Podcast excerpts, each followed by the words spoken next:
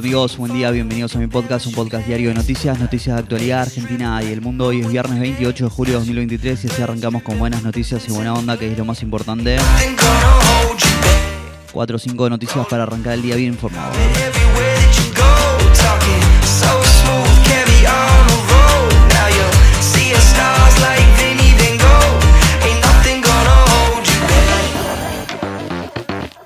El domingo se vota en Chubut. Serán las últimas elecciones provinciales antes de las PASO a nivel nacional. A la espera de cerrar el acuerdo técnico con el FMI, el gobierno analiza pagar con yuanes el fondo al próximo vencimiento. Este julio es el más caluroso desde que se tienen registros. Estas y otras noticias importantes de las últimas horas. Arranquemos.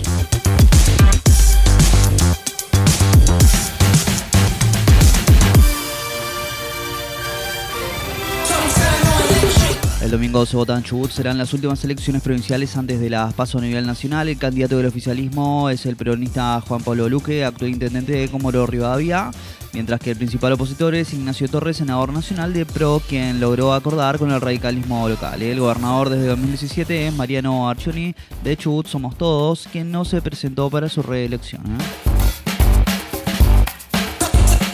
A la espera de cerrar el acuerdo técnico con el FMI, el gobierno analiza pagar con yuanes al fondo del próximo vencimiento. El lunes vencen 2.700 millones de dólares y ante la falta de desembolsos del organismo internacional por las dilaciones en el acuerdo y las pocas reservas del Banco Central, pagar con la moneda china aparece como la principal posibilidad para el Ejecutivo. ¿eh? Mientras tanto, la agencia internacional Bloomberg informó que hoy podría anunciarse el acuerdo entre el gobierno y el fondo.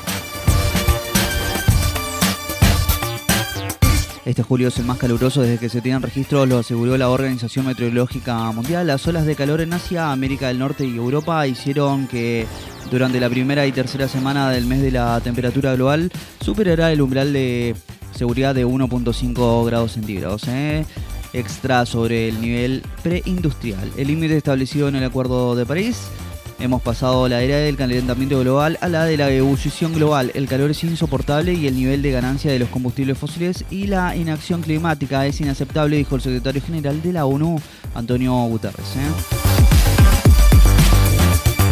Carla Isotti permitió visitas discrecionales a internados por COVID-19 durante los periodos de aislamiento. Hoy es la última de las tres jornadas del juicio de Nueva York en el que se define el monto que deberá pagar Argentina por la expropiación de IPF. Ayer se estableció que la cifra será entre 4.920 y 16.000 millones de dólares. La resolución se conocerá a fines de agosto.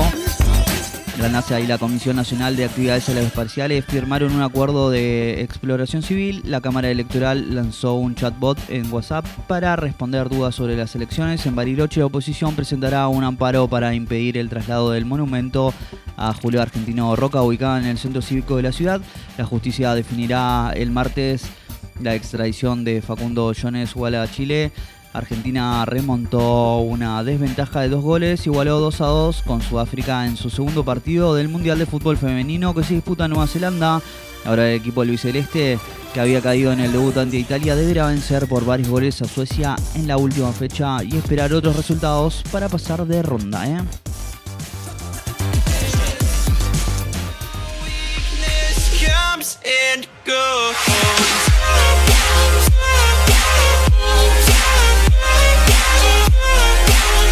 Amigos, si ya hasta acá te lo agradezco mucho, no olvides suscribirte, darle al follow y compartir. Te espero el lunes con más y más noticias y buena onda que es lo más importante. Chau chau.